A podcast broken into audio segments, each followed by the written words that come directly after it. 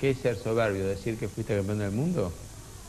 Muy fácil, comparar los números uno, cuánto ganaron, y si llegan a la mitad de lo que yo gané en el 77, saco el sombrero.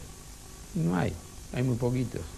Entonces, yo no soy yo, soberbio. Viene gente y dice, ahora soy Dios. Ah, soberbio. No, es Dios. Polémico, directo. Así es Guillermo Vilas, el deportista argentino que se encargó de popularizar el tenis en su país, donde hasta su aparición se lo consideraba una disciplina elitista. Un verdadero ídolo que, sin explicaciones concretas, no es reconocido en su lugar de origen. Como dice un difundido refrán, nadie es profeta en su tierra. La Argentina es dañina, es dañina, es dañina. De los cinco tipos mejores de la historia, ¿eh? Monzón, la cárcel, y murió volviendo a la cárcel. Maradona, no es necesario hablar. De Vicenzo, Fangio y yo. Los tres que vivimos afuera, la mayoría del tiempo, son los que están completitos y bien.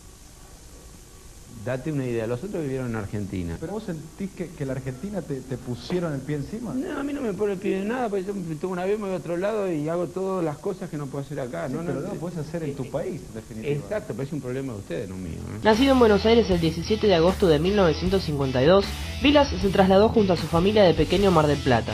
Allí, en el Club Náutico Mar del Plata, fue donde el joven Guillermo dio sus primeros pasos con la raqueta en la mano.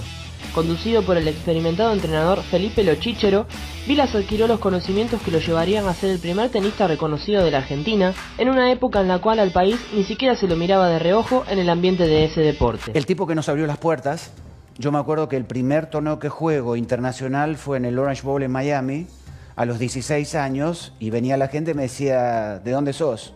Argentino. Ah, Brasil. No, argentino. No se conocía, no se conocía. Bien. Y yo creo que a través del deporte, de los deportistas, se conocen los países. Bueno, ahora no, porque la globalización es todo mucho más fácil. Pero en aquella época no se conocía dónde quedaba Argentina. Todo era Brasil. Guillermo nos abrió las puertas. Guillermo realmente es un ídolo para todos nosotros porque fue el que popularizó el tenis. Gracias a su alto nivel tenístico, en una carrera que duró 20 años, Vilas supo conquistar 62 títulos en singles, 16 en dobles y en total se coronó en 4 Grand Slams, dos abiertos de Australia, un Roland Garros y un abierto de los Estados Unidos. Además, formó parte del equipo que condujo a la Argentina en 1981 a su primera final de Copa Davis, en donde él y José Luis Batata Clerk les dieron batallas a figuras estadounidenses como Ginny Connors y John McEnroe, quien, fiel a su estilo, definió la relación entre Vilas y su país. Eh, McEnroe me dijo, vos naciste en el país errado. Siempre tiene su, su manera de, siempre fuerte en, la- en lo que hace.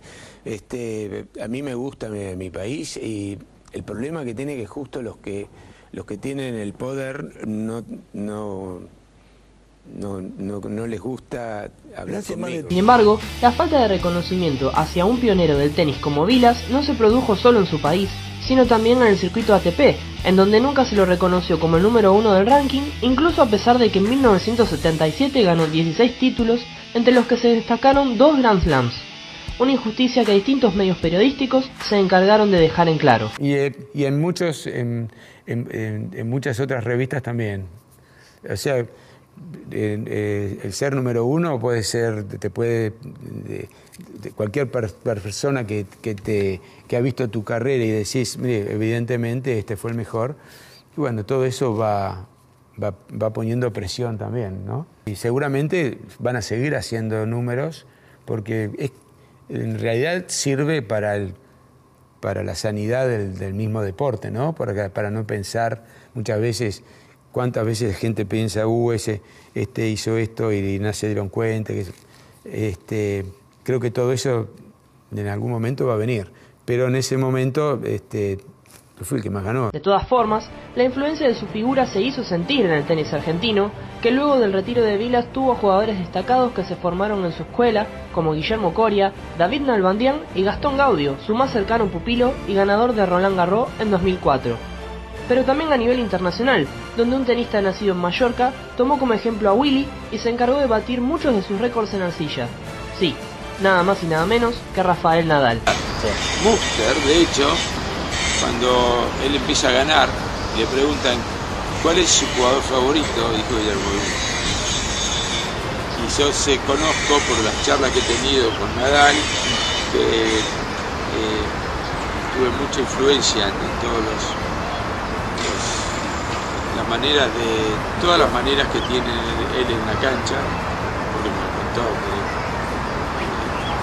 me, lo dijo y, yo lo veo yo veo cuando alguien tiene algo mío su importancia para el país fue tal que, a pesar de haber estado enfrentado durante muchos años, José Luis Clerc no duda en afirmar que su ex compañero de Copa Davis es un ícono destacado y fundamental en el tenis argentino.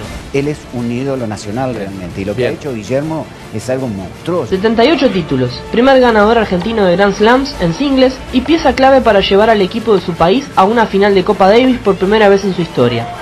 Los números hablan por sí solos y, a pesar de las injustas faltas de reconocimiento, está claro que Guillermo Vilas, el ídolo olvidado, fue un verdadero número uno.